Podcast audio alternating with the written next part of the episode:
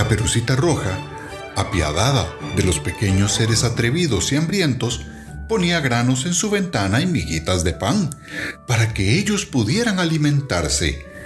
Al fin, perdiendo el temor, iban a posarse en los hombros de su protectora y compartían el cálido refugio de su casita.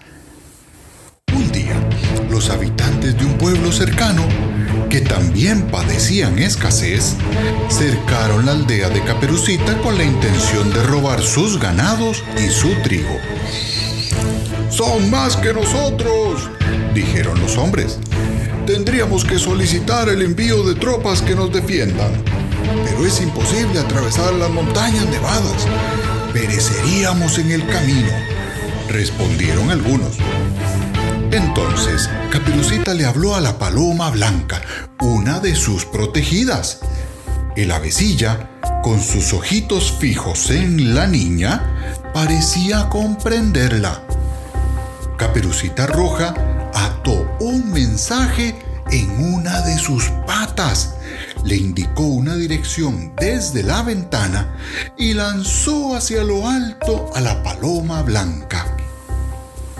Pasaron dos días. La niña, angustiada, se preguntaba si la palomita habría sucumbido bajo el intenso frío. Pero además, la situación de todos los vecinos de la aldea no podía ser más grave. Sus enemigos habían logrado entrar y se hallaban dedicados a robar todas las provisiones. De pronto, un grito de esperanza resonó por todas partes un escuadrón de cosacos envueltos en sus pellizas de pieles llegaba a la aldea, poniendo en fuga a los atacantes. Tras ellos llegó la paloma blanca, que había entregado el mensaje.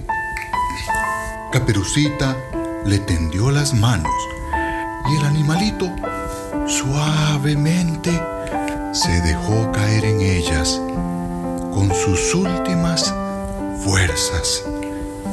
Luego, sintiendo en el corazón el calor de la mejilla de la niña, abandonó este mundo para siempre.